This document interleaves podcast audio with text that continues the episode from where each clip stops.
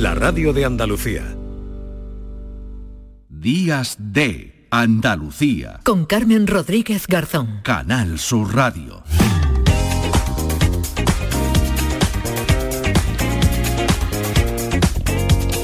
14 minutos de la mañana, ya última hora de programa de este sábado, primer sábado del año 2023, primer días de Andalucía de este recién estrenado año. Hemos terminado la segunda hora del programa con buena música y así vamos a empezar también esta tercera hora con la buena música que siempre nos trae desde Canal Fiesta Radio José Antonio Domínguez. ¿Qué tal? Buenos días. Buenos días, Carmen. Espero que los Reyes hayan sido generosos contigo y con todos los oyentes de Canal Sur Radio. Hoy vengo a hablarte de David Bisbal. Es otro de los artistas de nuestra tierra que en este 2023 va a girar. David Bisbal ya ofreció un aperitivo y menudo aperitivo en su tierra. En noviembre estuvo en Almería ofreciendo un concierto histórico para celebrar sus primeros 20 años en el mundo de la música. Imagínate cómo fue el espectáculo de casi tres horas, con Ave María, Dígale, Lloraré las penas, Bulería, Oye el Boom, Cómo olvidar y tantísimos números uno.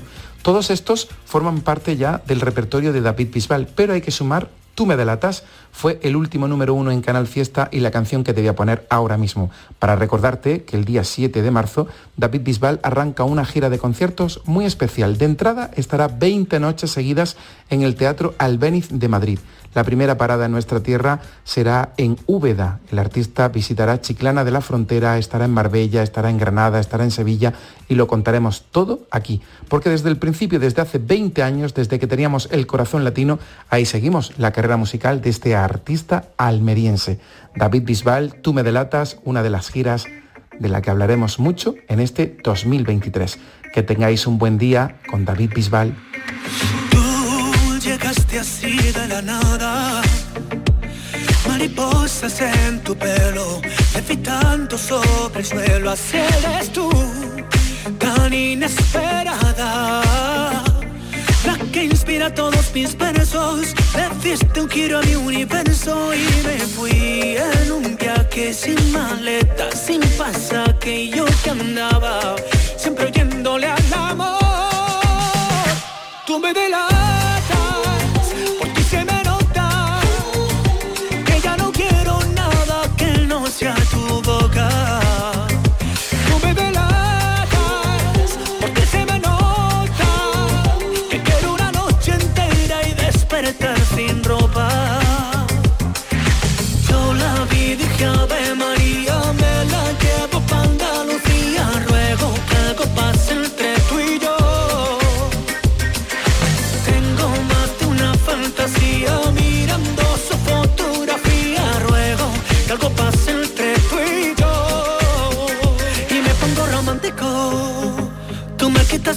Y es que tú me causas un efecto químico. Estoy en automático, amante de tu físico. Esto es una declaración de lo que hay en mi corazón. Así llegamos con David Bisbal desde Canal Fiesta Radio. Son las 10 y 7 minutos.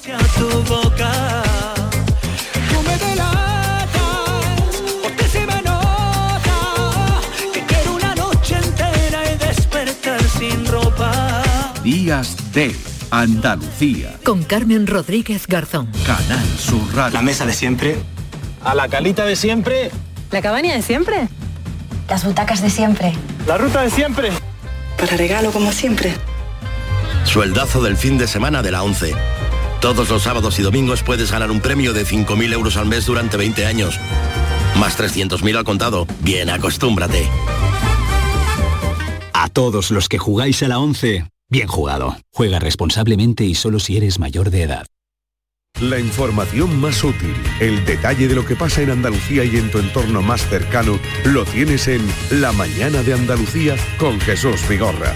Con toda la actualidad, los protagonistas y las opiniones que te interesan. Buenos días Andalucía, son las 6 de la mañana. La Mañana de Andalucía con Jesús Vigorra. De lunes a viernes desde las 6 de la mañana. Más Andalucía.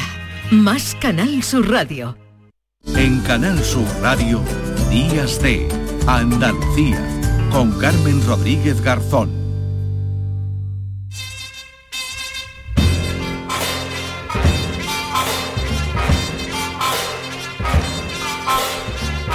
Bueno, pues ya saben que esta sintonía nos indica que ya está por aquí Paco Reyero. Hola Paco, ¿qué tal? Hombre, ¿cuánto tiempo? ¿Cuánto, tiempo? Desde el año pasado. El año pasado que no hablábamos. es que hay veces que uno tiene una sensación eh, resbaladiza del tiempo. Pues fíjate, yo pensé que era prácticamente ayer cuando hablamos y era el, año pasado. Fue el año pasado, sí, sí, sí, sí, ya nada, ya este hemos comido las uvas, han pasado los Reyes Magos ya y ya estamos por aquí. Bueno, pues ya recuperamos, ¿no? Vamos recuperando un poquito la, normalidad, ¿no? Que después de, la, de las fiestas navideñas y no hemos faltado, hemos estado aquí en Díaz de Andalucía eh, durante todas las navidades y el flexo, que tampoco ha faltado los eh, lunes de madrugada en esa hora golfa que eh, a Paco le gusta. él le dieron a elegir y dijo, no, no, yo a la una de la noche. sí, la verdad, es, que sí, es así y, las cosas hay que contarlas tal como son y, debemos de insistir por ahí. Eh, tú sabes que eh, en los grandes hoteles eh, mm. siempre hay clientela, hay, veces un poco exquisita, mm. exigente, a veces poco educada. Mm. Hay grandes estrellas del rock, por ejemplo, que han ido a los hoteles el Alfonso XIII, que es un hotel, eh, bueno, que es realmente un monumento. el hotel, ¿no? Así en mayúsculas, ¿no? de, Sevilla. El Gran Hotel Alfonso XIII, que se inauguró en el año 28 y desde el año 17 empezó a construirse.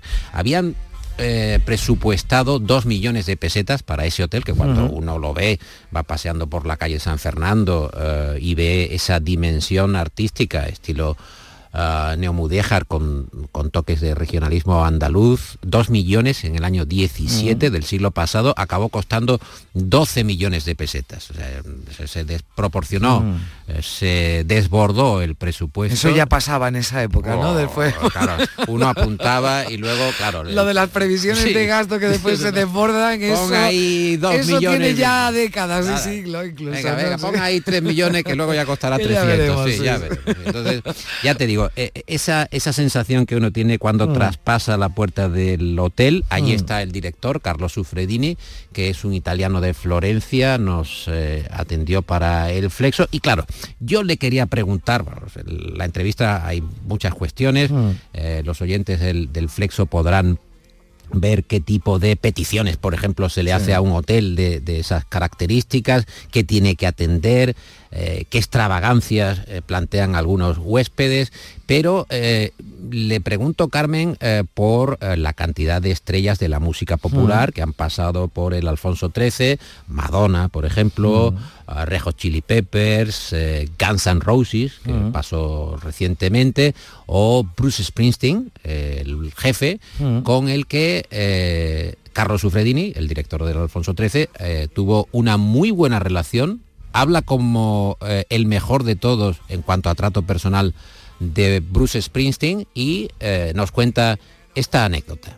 Que yo recuerde entre, estos, quien se portó muy bien fue Bruce Springsteen. Bruce Springsteen fue en particular, pues yo tuve la ocasión, la, bueno, la, vida, ¿no? Tuve dos veces lo tuve como cliente, ¿no? Lo tuve en el Hotel Westin Palace de Madrid, y lo tuve aquí. Entonces, en el Westin Palace de Madrid, me acuerdo yo que estaba de director del hotel y me dice, pues nada, que quería saludarle tal, y, sacamos una foto de recuerdo y firmó en el libro de oro también ahí. Y cuando yo aparecí me dice, hombre, eh, soy el director. Ah, tú eres como yo. Digo, ¿cómo como yo? Sí, sí, tú eres el jefe. Ah, ok, bueno, entonces ahí empezamos muy bien, ¿no? Entonces... Los dos somos the boss. The boss, the boss. ¿eh? Y fue, fue muy, muy buena historia. Después lo volví a ver aquí en Sevilla y como yo le había sacado la foto, digo, va, ahora ya te toca escribir algo sobre una dedicación, por favor. Y bueno, eh, fue muy buena persona, grato, agradable. Grato, agradable. Es italiano.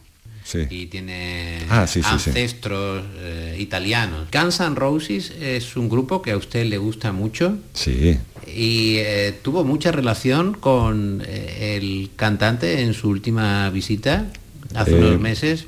Era un hombre muy agradable, me dijeron. No tanto. Muy simpático.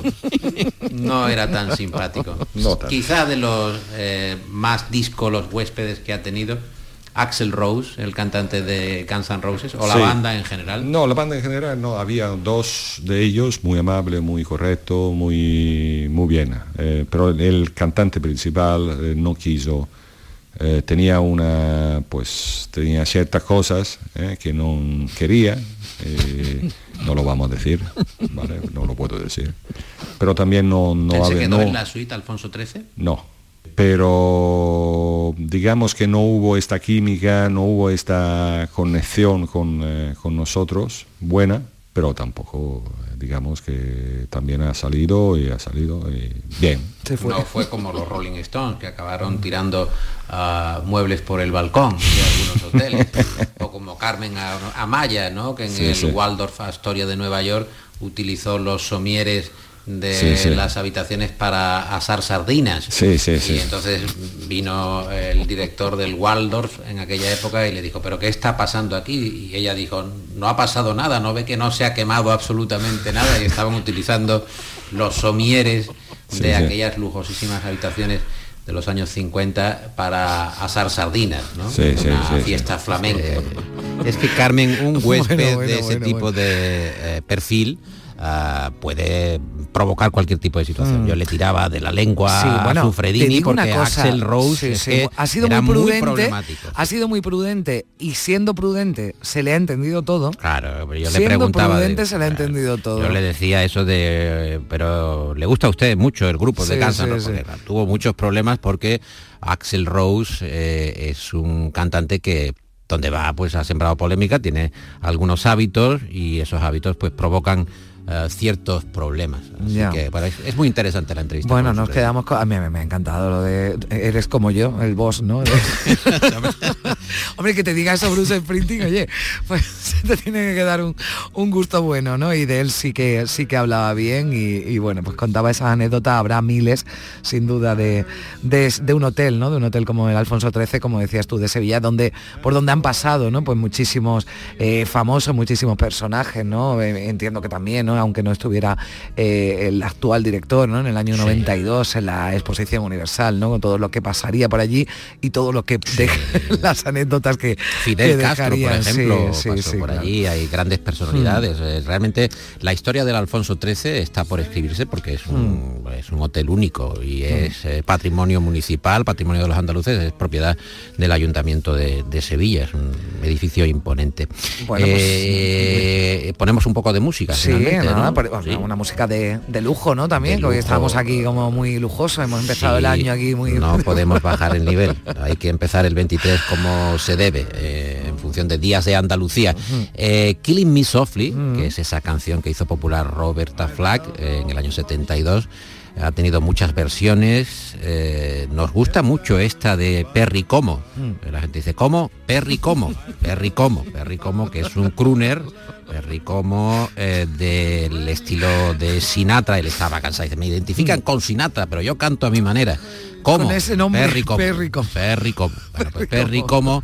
y esta versión del Killing Me Softly que es tan hermosa, Carmen. Gracias Paco, como siempre un placer. Un abrazo. Adiós.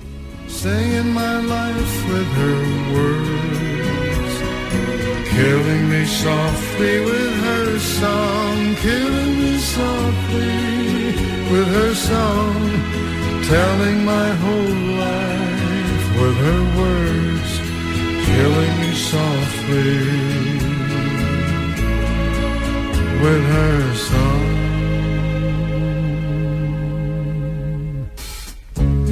She sang as if she knew me in all my dark despair. And then she looked right through me as if I wasn't there. But she was there, this stranger, singing clear and strong, strumming my pain with her fingers, singing my life with her words, killing me softly with her song, killing me softly with her song, telling my whole life of her words, killing me softly with her song.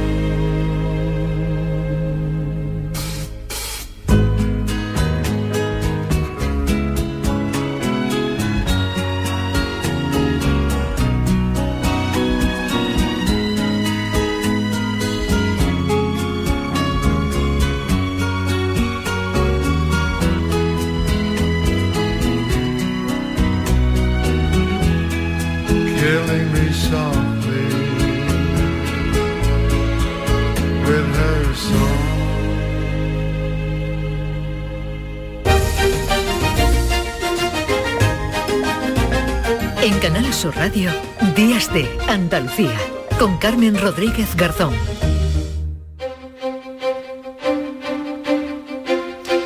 10 y 19 minutos de la mañana, continuamos aquí en Días de Andalucía en Canal Sur Radio. Hay una intensa niebla en muchos puntos de Andalucía. En Sevilla está afectando al aeropuerto de San Pablo.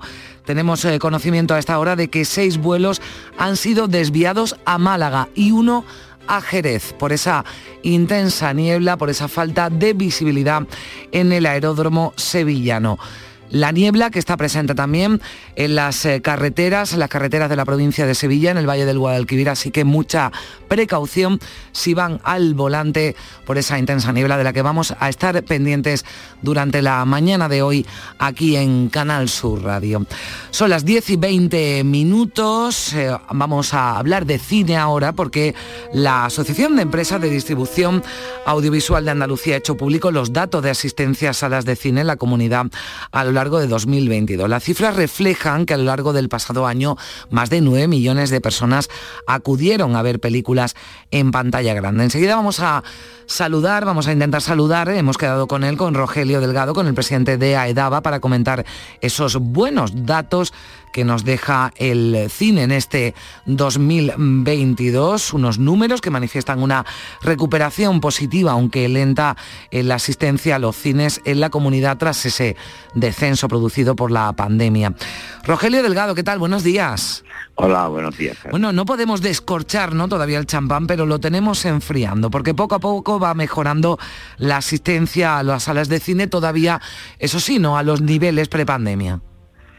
La verdad es que vamos muy lento, Carmen. Eh, la recuperación está siendo muy compleja, muy lenta, y esa lentitud está obligando a las empresas a de una forma muy pero no, no, no terminamos de encontrar una situación en donde nos podamos sentir, diríamos, más cómodos que antes.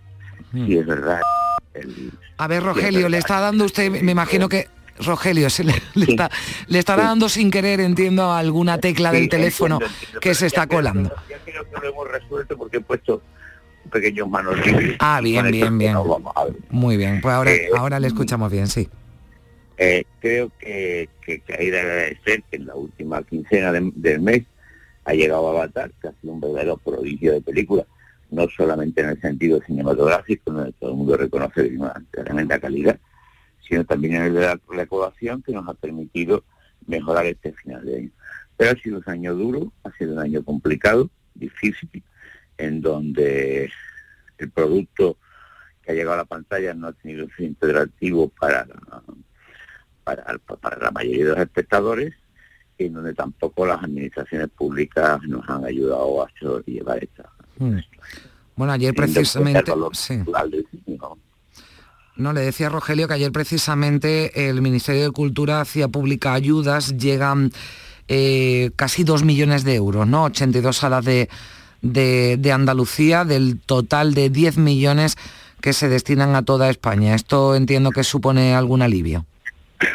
Sí, sí, sí, indudablemente no, no, no vamos a negarlo con una realidad evidente, es que el Ministerio de Cultura ha aplicado dos millones de dos millones de, euros de lo que tenía previsto haber correspondido en el año 1900, 2022. También es un poco curioso que esta, este dinero, esta ayuda, se hagan pública prácticamente correspondiendo con el fin de año cuando estaban proyectadas el 1 de enero, desde mi punto de vista que habría llegado antes, Y lo que sí no puedo negar es que la distribución por comunidades que se ha hecho a esos 10 millones, desde mi punto de vista como presidente de la asociación, me ha parecido un tanto eh, irregular. Pues no se han tenido en cuenta valores como la situación económica o valores como eh, la educación, sino que se ha distribuido con unos parámetros que en nuestro en nuestra forma de ver a Andalucía le han quitado medio millón de euros. Mm. Bueno, pues hay que dar esa reclamación también desde Andalucía. Eh, Rogelio, usted hablaba de una recuperación lenta. Y, perdona que sea sí, tan, sí. tan triste al principio del año, pero es que la situación del cine Mm. es una situación que, primero, el cine es un elemento de cultura fundamental en nuestra zona autónoma. No hay ninguna actividad cultural que, que, que mueva a su alrededor la cantidad de, de espectadores, nueve millones en un año malo, ¿eh? que, que se mueven alrededor del cine y que muchas veces las administraciones no le prestan la debida la debida atención o la atención en- a, la, a la exhibición de cine. Vemos cómo se recupera la producción, cómo se ayuda a la producción, pero la exhibición, que es el final de la cadena de valor del cine, pues muchas veces no se le dota de los elementos necesarios para, para poder seguir trabajando con normalidad. Hay un hecho muy destacable en este año que seguía la crisis. Los, los cines de Andalucía no han cerrado una sala y siguen manteniendo un empleo por encima de las 3.500 personas. Mm. Y cuando hablo de empleo en sala de cine hablo de un empleo estable, duradero y permanente. Usted habla, tanto, sí, de, Creo que es un elemento, primero por la cultura que significa y segundo por el bien social que es, apoyar de una forma decidida y clara. No, le, decía a Rogelio que al margen de ese apoyo que usted reclama por parte de la Administración, entiendo que esa reducción o ahora recuperación lenta de, de asistencia a los cines se debe a varios motivos, ¿no? Por ejemplo, a que muchas películas se estrenan o se emiten pronto en las plataformas de televisión.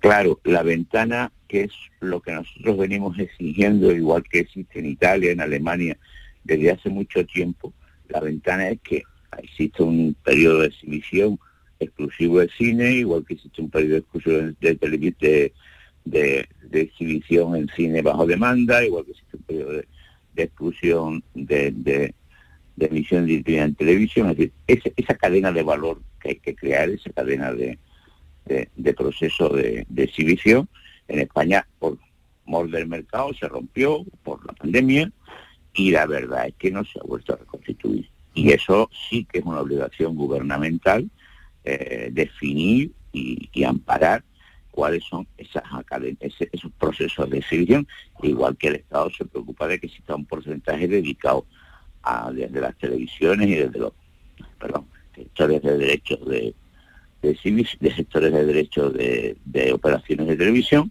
para la producción. ¿no? Pues en el mismo sentido, tendría que obligarse de que hubiera una periodo de ventana de exclusividad en la exhibición cinematográfica. Rogelio, hay familias que dicen, es que ir al cine me sale por un pico, ¿qué les diría? que no llevan razón. El cine en Andalucía es el 30% más barato que en el resto de España. Eh, yo puedo hablar por el cine que conozco, que es el de mi tierra, no puedo hablar por el que no conozco. Pero es que les voy a dar un dato más. En Andalucía, el- eh, obviamente todo ha subido durante este último año. El IPC se ha situado alrededor del 10%, ¿verdad? Más o menos. El cine no ha llegado a subir ni un 5%. Es decir, ir al cine en Andalucía es bastante barato. En verdad el caro o el barato es una cuestión subjetiva, pero si lo comparamos con lo que cuesta ir al cine en Madrid o con lo que cuesta ir al cine en Barcelona o en Valencia, ya le digo que estamos un 30% más barato. Yo le voy a hacer una broma. Recuerden que hay algún sitio en donde un miércoles por 4 euros se pueda tomar dos horas de descanso. Bueno, pues eh, por eso, por esos cuatro euros. es, lo que vale, es lo que vale ir al cine un miércoles. ¿eh? Bueno, pues ahí, ahí está desde la asociación eh, de empresas de distribución audiovisual de Andalucía, de AEDABA, que hablan de esa recuperación lenta, con esa reclamación al gobierno para que también se fije en la sala de exhibición, en la exhibición también se destinen ayudas y dinero. Hay que ir al cine, desde aquí lo recomendamos que, como usted dice, bueno, pues se pasan dos horitas, desde luego dos horitas o algunas más en, el, en el cine disfrutando de una buena película. Esperemos que se animen, que se animen los andaluces a ir al cine en este 2023. Rogelio Delgado, presidente de AEDABA, muchísimas gracias, un saludo. Muchísimas gracias a vosotros. sí, dígame. No, y yo desearos un feliz año nada más. Igualmente. Bueno, pues si hablamos de, de, cine, de cine andaluz, uno de los nombres que se nos vienen a la cabeza es Antonio Pérez, productor de películas tan aclamadas como Solas, La voz dormida o El niño. Este año la Asociación de Escritoras y Escritores Cinematográficos de Andalucía, SECAM, le concede su premio de honor que se le entregará en la gala que se celebrará el sábado 21 de enero en Sevilla, la 35 edición de los premios ASECAN del cine andaluz. Antonio, ¿qué tal? Buenos días. ¿Qué tal? Buen día, ¿cómo estáis? Enhorabuena por este reconocimiento, supongo que feliz por recibirlo. Sí, muy feliz porque además soy fundadora. Yo, creo que ahí ha habido enchufe algo raro. ¿eh? bueno, pero, para ser un enchufe ha llegado, eh, bueno, tarde. Y le iba a decir que, que, Antonio tiene usted una trayectoria eh, de muchos años. el enchufe no tenía que ser muy alto, muy de muchos vatios. Yo creo que, que, lo que quieren es que me retiren, pero yo sigo aquí dando guerra y preparando películas estupendas. Bueno, pues le, pedimos desde aquí que no se retire, porque como, como dice, bueno, pues eh, trabajando y produciendo películas tan maravillosas como algunas de las que de las que hemos nombrado. Hablábamos de la situación actual del cine. Eh, ¿Comparte lo dicho por el presidente de, de AEDABA, Antonio? Sí, sí, totalmente, sí, sí, sí, la verdad es que sí.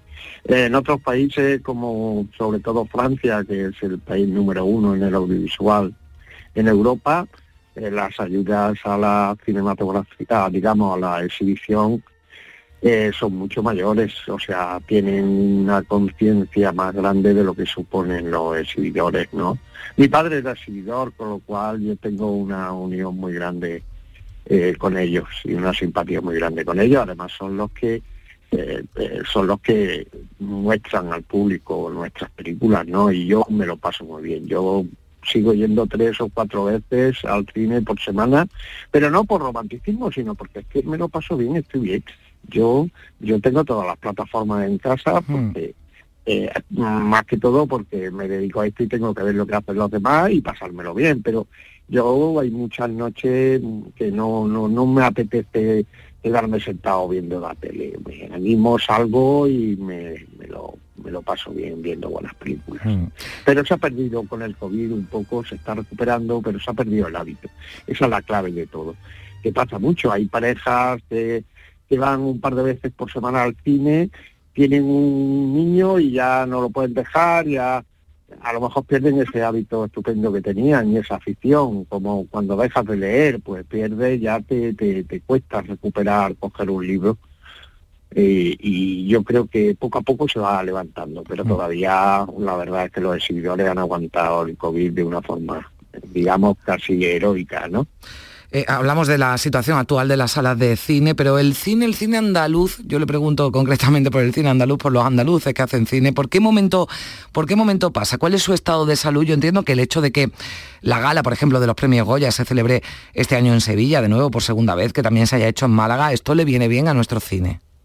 Eso le viene muy bien, muy bien, y le viene bien a las ciudades y, además, digamos, eh, de alguna forma muestra la situación del cine andaluz con respecto al resto de, España, quiero decir que es una un reconocimiento y, nosotros pues nos sentimos muy bien. Yo creo que la pasada Goya, eh, yo que he estado en la junta directiva de la academia muchos años, yo creo que la mejor gala que salió fue una gala especialmente brillante y, divertida. ¿no? Hmm.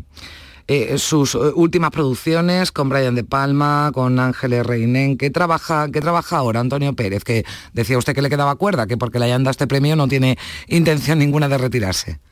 Exactamente. Yo ahora estreno el viernes que viene una película que se llama La Piedad de Eduardo Casanova, que, ha ganado en el Festival de Austin, en Carlo Vivari, que, que está teniendo una trayectoria internacional muy interesante. Eduardo, uno de los grandes creadores y autores que hay en España, el popular actor y, y director, que como director es una maravilla.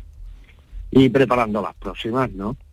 no, no, no pare, no pare, se lo pedimos, Antonio, que no pare, no se le vaya a venir ahora eh, el premio muy alto y vaya, y vaya a dejar de trabajar. Claro que no, Antonio Pérez, premio de honor, eh, premio honor eh, a SECAN que se le va a conceder o se le va a entregar, mejor dicho, ya se le ha concedido en, en la gala que se va a celebrar el sábado 21 de enero en Sevilla. Así que enhorabuena, muchas gracias también por atendernos durante unos minutos aquí en Canal Sur Radio. Nada, Carmen, gracias. Adiós. A vosotros. Adiós. No, no.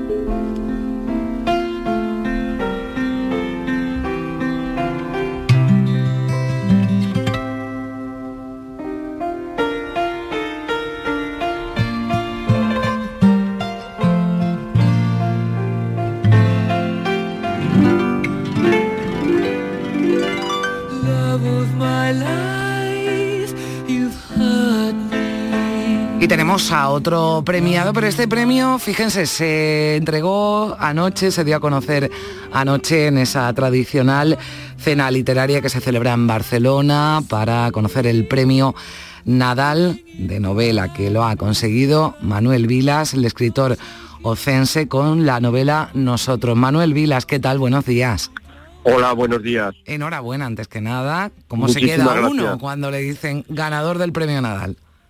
Pues se queda muy feliz porque además es como un regalo de Reyes porque se da en en un día muy fantástico y maravilloso, ¿no? O sea que eh, emocionado contento. Ya, además había casi eh, mil novelas ¿no? que se habían eh, presentado, así que, bueno, mm, no es tan fácil ganar un premio Nadal.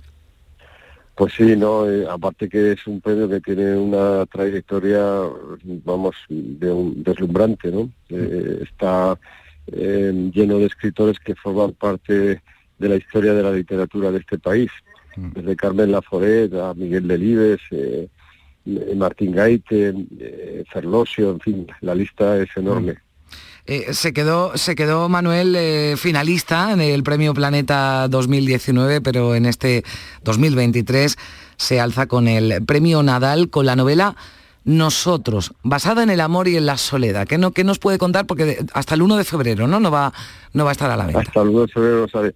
Eh, es la historia de una mujer de 50 años que se llama Irene y que ha perdido a su marido y que no acepta esa pérdida. Y a partir de ahí se, genera toda la historia de ella, que va desde, desde el presente, eh, que es eh, este año, pues, lo que está el presente actual, hasta el pasado e incluso hasta hay premoniciones del futuro. ¿no? Y ese es viajar al corazón de una mujer eh, enamorada y a la vez eh, con este duelo y con esta pérdida dentro de, de su alma. Es una novela que habla del amor, pero no una novela de amor.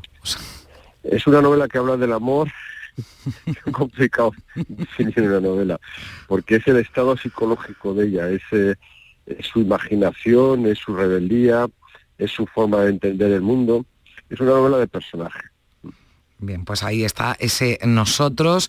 Eh, la enamorada del viento, ah, con ese título se, se presentó Manuel Vilas, Manuel Vilas bajo el seudónimo Emily Watson. Mm, Esto no sé si es porque usted es admirador de, de la actriz.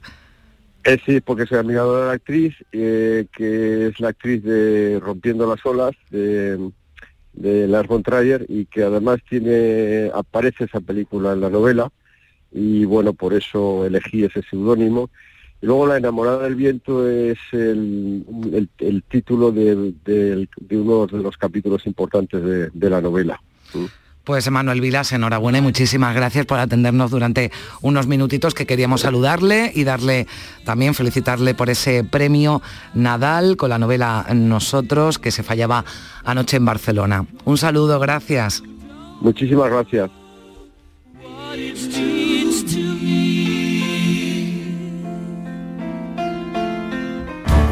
Días de Andalucía. Con Carmen Rodríguez Garzón. Canal Sur Radio. Humor, ingenio, música en directo, entrevistas. Todo lo tienes en el show del comandante Lara. Y te esperamos los domingos en la medianoche para que disfrutes de la radio más original y divertida. ¡Vas a flipar! ¡Síguenos! El show del comandante Lara. Este domingo en la medianoche. Canal Sur Radio. La radio de Andalucía. Los Guerrilleros, tapicería y colchonería en Utrera, a precios de fábrica. Cheslong de 3 metros con asientos extraíbles, cabezales reclinables, canapé, dos puffs, cojines decorativos de regalo y telas antimanchas a elegir antes 899 euros y ahora solo 499 euros. Sí, sí, has escuchado bien, 499 euros. Y por un euro más televisor LED de 32 pulgadas de regalo. Estamos en Utrera, carretera Carmona número 15 en Utrera, Sevilla. Entregas en 48 horas.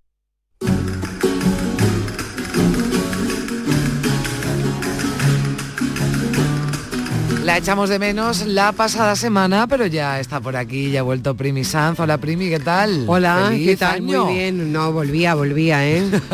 Yo, vamos, me hubiera quedado por ahí en el limbo, di que no, que me gusta. No, en el limbo gusta- nunca, en el limbo nunca. Me Eh, gusta en el esta- Caribe, vale. Ojalá. no te digo yo que no, sería interesante, Sí, pero bueno, no. Feliz año nuevo, Feliz Carmen, año y feliz año nuevo a 23, todos. 23 ya. Pues sí, ya estamos en el año 2023. 23. Me, Fíjate. gustaba la ciencia ficción y yo Sí. nunca me imaginaba que todo esto fuera exactamente igual que cuando prácticamente yo era pequeña. No ha habido gran evolución en cuanto a la ciencia No. ficción. Lo que sí yo creo que ya vamos a empezar a decir el 23, ¿verdad? Porque Sí. yo creo que ya lo del 2000 se lo vamos a tener que ir quitando, no sé, ya a mí me da... Como le quitamos el 18, pero todo en- entienden cuando nos referimos a la generación del 98, Primi, que es de lo que vamos a hablar hoy, no de la generación del 98 así en general, sino de las mujeres de la generación del 98 y del libro Lo que yo iba escribiendo de Carmen Estirado, porque lo decía, cuando se habla de la generación del 98, los libros abordan exclusivamente nombres masculinos, Unamuno, Azorín, Pío Baroja, Ramiro de Maeztu o los hermanos Machado, pero de las mujeres escuchamos poco. Muy poco. Yo cuando estudié, y además esta generación del 98, que tanto está marcada por la historia, porque fue cuando perdimos ya las últimas colonias, una depresión terrible que hubo en nuestro país y todo eso se depuró a través de la literatura. Prácticamente podíamos pensar, y en aquel momento ni siquiera reflexionábamos sobre eso, que no había mujeres que escribieran o hicieran cosas en esa época. Y hoy precisamente presentamos este libro que es muy interesante, es muy ameno y está muy bien escrito además, que habla de esas mujeres del 98. Mm, Hay una que seguro que conocéis, María Lejárraga, Sí. Está Carmen de Burgos, Sofía Casanova, María de Maeztu, Carmen Baroja, Belén de Sárraga o Regina del Amo. Se centra en ellas, fueron algunas más, pero es que estas mujeres escribieron novelas, ensayos, obras teatrales, poemas, fueron periodistas en todas las guerras que les tocó en su tiempo, fundaron organizaciones, lucharon por sus derechos y la voz de las mujeres, en fin.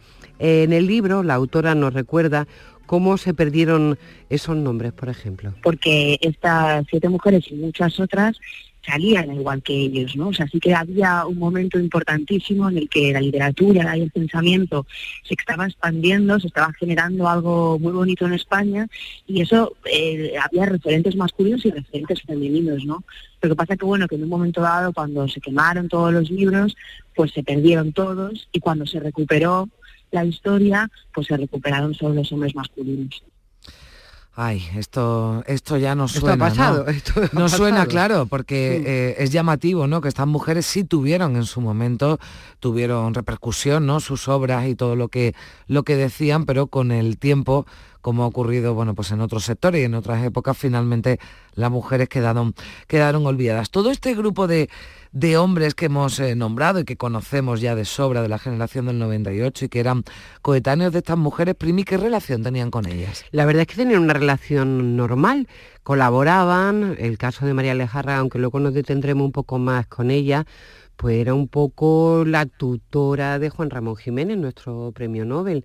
Con Falla, María escribió El sombrero de tres picos, el, el- el guion, y, y también El amor brujo. Eh, estaban en las tertulias, aunque no era muy habitual que las mujeres participaran de forma muy activa en las tertulias, por eso se las montaban en casa. Pero les tenían respeto, pero eso sí, cada uno en su sitio. En el prólogo de este libro, Carmen, que lo escribe Laila Martínez, mm, este, la escritora Laila Martínez, habla de una escritora contemporánea que es Toni Morrison mm. y, rescata una frase de Toni Morrison que a mí me parece muy interesante, porque decía que nadie había mecanografiado nuestros manuscritos ni había corregido las traducciones de nuestros libros, tampoco nadie ha empeñado nunca los muebles de la casa para que podamos escribir, ni siquiera han hecho su parte del trabajo doméstico, ni se han ocupado de los niños en unas pocas horas. Tony Morrison lo que viene a decir es que estas mujeres, aparte de su vocación o su profesión como escritoras, tenían que hacer todo lo demás que en aquel momento era impensable para mm. los hombres. Vamos a escuchar a Carmen Estirado. Bueno, en el caso, por ejemplo, de María Alejárraga, todo el mundo sabía que las obras que estaban escribiendo el matrimonio las estaba escribiendo María. Entonces sí que había como un, un respeto, Sofía Casanova, ¿no? que incluso eh, de alguna manera la, la padrinan también muchos artistas intelectuales hombres. Entonces yo creo que, sí que había un respeto artístico, y bien no estaba bien visto socialmente, ellas a lo mejor no iban tanto a las tertulias, sino que los hombres acababan yendo a las tertulias que ellas también generaban en las casas, que era donde podían y tenían ese derecho como social a, poder estar y poder hablar también de, literatura, ¿no? Que era algo que se consideraba, pues que hablaba del alma humana, ¿no? Que al final incluye pues eh, mucha luz y mucha oscuridad y como que esta parte quizá oscuridad no estaba tan bien vista que la manejaran las mujeres. Mm nombraba ¿no? a María Lejárraga, una escritora eh, centenaria, nació el mismo año que Manuel Machado, en 1874, murió en 1974, decimos vivió 100 años. ¿eh? Fíjate, y a pesar de haber escrito casi un centenar de libros, solo firmó con su propio nombre uno ya publicado en 1899, titulado eh, cuentos breves y porque todavía no se había casado con su marido, que era Gregorio Martínez Sierra. Bueno, esta es una historia que todavía resulta sangrante, ¿no? Para mm. la inmensa mayoría de las personas, hombres o, o mujeres, que es la historia de María Lejárraga con lo brillante que era, como te contaba hace un momento, que había estado con Falla o, con Juan Ramón, es que luego era una mujer con una productividad exageradísima. Hay esa famosa obra que, mm, que era Canción de Cuna, que luego fue película, obra de teatro. su marido, claro. Todo lo firmó su marido todo, absolutamente todo lo firmó su marido. Ella además tuvo la desgracia que como muchos españoles tuvo que dejar España después de la guerra civil, vivió bastante mal, o sea, con, mucha, con muchos problemas económicos y es muy curioso porque su marido, que tenía un amante, que era una actriz, una actriz de la obra de teatro que María escribía, se fue mm. con ella a los Estados Unidos porque él triunfó en Hollywood. De hecho, yo creo que no sé si sabes, Carmen, que María Lejárraga le propuso a los estudios de Walt Disney, le propuso una historia que es La Dama y el Vagabundo que no, no se la aceptaron, era una historia de amor, eh, igual, la misma historia. Le dijeron que no, pero luego Disney rodó aquella película de, La Dama y el Vagabundo. el caso, plagiado totalmente. Totalmente, totalmente. María lo pasó realmente muy mal económicamente, mm, prácticamente hasta el final de, de su vida. Pero en su testamento, cuando muere, el marido no le deja nada a Gregorio Martínez, nada, o sea, no le hace ni una referencia. Algo, algo tremendo. Bueno, precisamente cuando Carmen Estirado estaba escribiendo este libro, resulta que donde lo estaba haciendo, que creo que era en una fundación, ella eh, llega el testamento de Gregorio Martínez. Creo que la indignación fue general. Es verdad que luego es entendible, ¿no? O sea, porque luego ella cuando las memorias cuenta por qué lo hizo, lo cuenta muy honestamente, lo cuenta cuando ya es muy mayor, cuando tiene ya 93 años, y, y, cuenta como... Es un momento muy importante porque ella también cita esto, ¿no? Las consecuencias del amor romántico, y lo hace a principios del siglo XX, cuando esto era una locura decirlo. Fíjate. Fíjate, claro, ya decía, esto es una, una locura, ¿no? Ya que padeció, hay un documental del que hablamos eh, iba a decir la temporada pasada, ¿no? El año, pasado, El año pasado, pero hace poquito que hablábamos de, ese documental, ¿no? De Laura Hoffman, que tiene, es candidato, ¿no? Al premio Goya, que precisamente se centra en la figura de, María Lejárraga, ¿no? Y Laura pasó por aquí por Días de Andalucía y nos contaba cosas así, ¿no? Como, como le había sorprendido, ¿no? La, la, vida, la obra, la trayectoria, la inteligencia, ¿no? De, esta mujer, la, la iniciativa, ¿no? Que tenía. Impresionante, eh, sí y, esas reflexiones ¿no? Que, que, no eran propias ¿no? De, la, de la mujer de esa época, ¿no? como, contaba, como contaba Carmen Estirado, ¿no? cuando habla de esa locura ¿no? del amor romántico. Pues sí, claro, ella lo hizo por amor, efectivamente, ella lo mm. dejó todo mm. a nombre del marido por, por purito amor. Pues, mm, ¿qué te parece si escuchamos un fragmentito del, documental, de María? No se alarmen ustedes, señoras mías. Precisamente hace tiempo que yo tenía el deseo de pronunciar en público la temerosa palabra, feminismo. El feminismo quiere sencillamente que las mujeres alcancen la plenitud de su vida. Es decir, que tengan los mismos derechos y los mismos deberes que los hombres, que gobiernen el mundo a medias con ellos, ya que a medias lo pueblan. Pues lo que yo iba escribiendo, las mujeres de la generación del 98 de Carmen Estirado, gracias. Primi, enseguida está con nosotros otra mujer de esta generación, Cristina Consuegra. Días de Andalucía. Con Carmen Rodríguez Garzón. Canal Sur Radio. Si necesitas un electrodoméstico, ¿por qué pagar de más en grandes superficies? Ven y paga de menos en Tiendas El Golpecito. Tus primeras marcas al mejor precio y una selección de productos con pequeños daños estéticos con descuento adicional y tres años de garantía. Tiendas El Golpecito. Ahorra hasta el 50% en tus electrodomésticos. 954 100 193 y tiendaselgolpecito.es.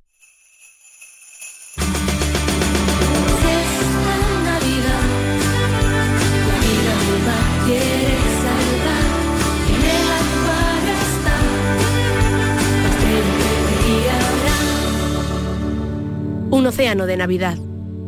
Acuario de Sevilla.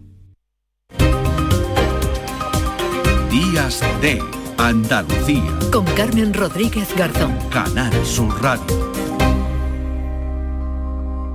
Cristina en la red.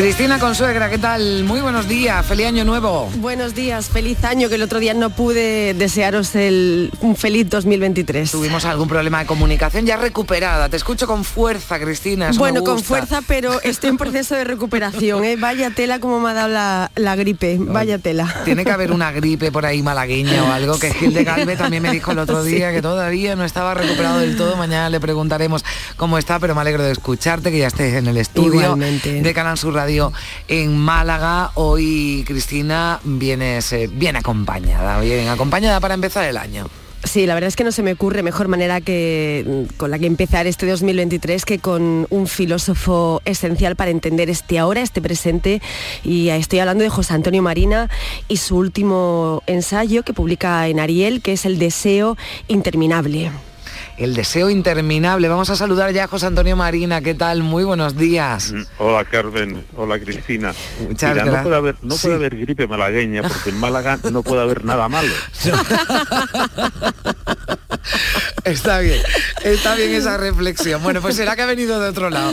Será que ha venido de otro lado y que ha llegado a, Málaga. Bueno, José Antonio Marina, el comienzo del año es una, es una época de deseos, ¿no? Es, pero es algo inherente ya al ser humano, eh, más allá de comienzos de, año. Estamos deseando todo el tiempo, pero esto eh, construye no solo nuestra propia vida y nuestra propia existencia, sino también que repercute en la historia de la, de la humanidad, ¿no? Es lo que es lo que proyectas en este ensayo y en este libro. Sí, lo que me ha interesado después de haber estudiado durante muchos años las motivaciones humanas, los deseos humanos, las expectativas, las, las emociones desde el punto de vista psicológico, he pensado que aplicar lo que sabemos desde la psicología a la historia nos permitiría comprender la historia. Porque en el fondo de todos los sucesos humanos lo que hay es eso, pues las pasiones, los miedos, eh, las expectativas, las esperanzas, y sin conocerlo esto no podemos comprender realmente lo que ha pasado. Y eso es lo que me interesaba explicar en este libro. Hmm. José Antonio, en, ese, en esa búsqueda, en esa otra manera de contar la historia de los historiadores, desde cómo las emociones han influido en, ese orden, ¿no? en, en esa serie de acontecimientos, eh, tú vas haciendo un recorrido, una aproximación por casi todas las virtudes casi todos los conceptos relacionados con la actividad de lo humano. Eh, yo te quería preguntar por algo que nos sigue atormentando, nos sigue limitando y definiendo en esta era de la autosatisfacción tan, tan extrema, ¿no? que es el concepto de felicidad al que le dedicas muchísimo, muchísimo tiempo en, este ensayo. En este tiempo, insisto, tan obsesionado con, con bueno, ese deseo interminable, ese deseo ingobernable también y la autosatisfacción, ¿qué concepto o qué espacio le estamos dejando a la felicidad? Bueno, pues le estamos dejando demasiado espacio, pero mm, mal entendida. Es decir, ahora la felicidad se ha puesto de moda, hay una industria de la felicidad, eh, Coca-Cola hace el Instituto de la Felicidad, todo el mundo está diciendo es que lo que quiero es ser feliz, pero mm, es una felicidad mm, estrictamente psicológica, es a ver si me encuentro bien. Y claro, mm, esto significa es vamos a ver si voy satisfaciendo los deseos que me van saliendo continuamente, que es lo que hace la sociedad del, consumo. Bueno, pues deseo esto, lo tengo, pero entonces el deseo no se termina, vuelve a salir entonces estamos metidos en una especie de deseo interminable en que nunca mm, acabamos de estar tranquilos. Eh, por, otra parte tenemos muchas satisfacciones, de manera que, pero no acabamos, pero no acabamos de saber exactamente cómo podemos meter el concepto de felicidad con mayúscula, que ha sido siempre una, fuerza impulsora y, progresista tremenda, es decir, precisamente porque la felicidad no se conseguía con el deseo inmediato que tenía, era por lo que hemos estado siempre creando formas nuevas de relacionarnos, de intentar vivir, de resolver los problemas, eh, pero mm, eh, eso nos hacía estar continuamente creando, aunque también viviendo continuamente una cierta inquietud, que es la situación en que estamos. En el momento que esto tenía una fundamentación, Cristina, una finalidad, en último término, mm, ética, es decir, bueno, ¿cómo podemos organizar una sociedad que podamos decir es una sociedad feliz, que era el, propósito de, los ilustrados, en que la justicia era la felicidad social. Entonces, al quitar ese lazo ético de la felicidad y dejarla solamente en un acontecimiento psicológico, pues nos hemos condenado a estar en una menudencia de felicidad que nunca nos deja satisfechos y que corta la, y que corta el lazo con la felicidad social, con la justicia, con lo cual se hace un poco errática, es decir, pues a, ver cómo salgo del paso. Y yo creo que ese es un mal, eh, ha sido, eh, eh, es, una mala solución en este momento. Tenemos que recuperar la gran idea de felicidad que es la que ha movilizado el gran progreso humano. Bueno, él tiene una frase deliciosa que no recuerdo ahora en qué parte del libro desliza, que dice hay deseos comunes en todas las comunidades y cada sociedad lo, ha resuelto de manera diferente. ¿no? Eh, bueno, por el libro se deslizan conceptos como la venganza, eh, la justicia, eh, todo lo relaciona con lo que ya ha sido y con lo que, lo, que está. Pero yo te quiero preguntar, José Antonio, por el tema de la dignidad que también está presente en estos procesos de, búsqueda del deseo, de la felicidad individual y felicidad política, porque una tiene la sensación de que son malos tiempos la dignidad. Sí, porque además nos, estamos, eh, mm, estamos despreciando lo que fue el, gran, la gran creación de toda esta evolución hacia la felicidad, que era la universalidad de la humanidad, de los intereses humanos, de los derechos humanos, mm, basados precisamente en la dignidad, y eso ahora ha entrado en, en quiebra por razones fundamentalmente mm, políticas y por la exaltación de la identidad. Es decir, no, no, lo que vale es mi identidad y la identidad del de al lado no vale. Y eso es una quiebra realmente peligrosa y perversa, porque se está rompiendo la creencia que hemos tenido hasta hace relativamente poco, hasta hace 20, 25 años, de que los derechos humanos eran unos derechos precisamente universales. ¿Por qué? Porque la dignidad era un patrimonio de todos y ahora no, ahora estamos volviendo a una especie de moralidad tribal. No, no, lo bueno es lo de mi tribu.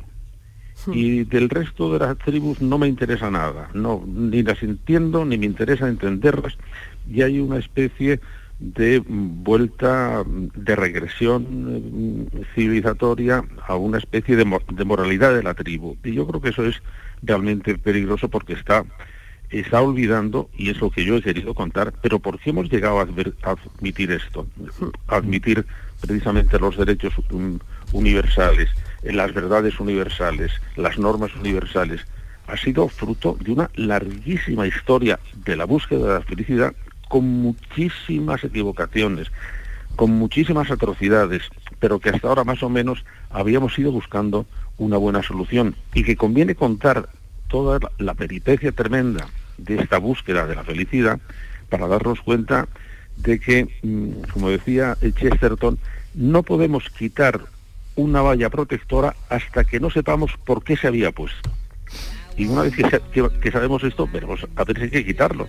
Pero así simplemente, simplemente mm, quitarlo por quitarlo, por estar prestigiando, por ejemplo, las identidades nacionales, de grupos, sexuales, es, es una precipitación.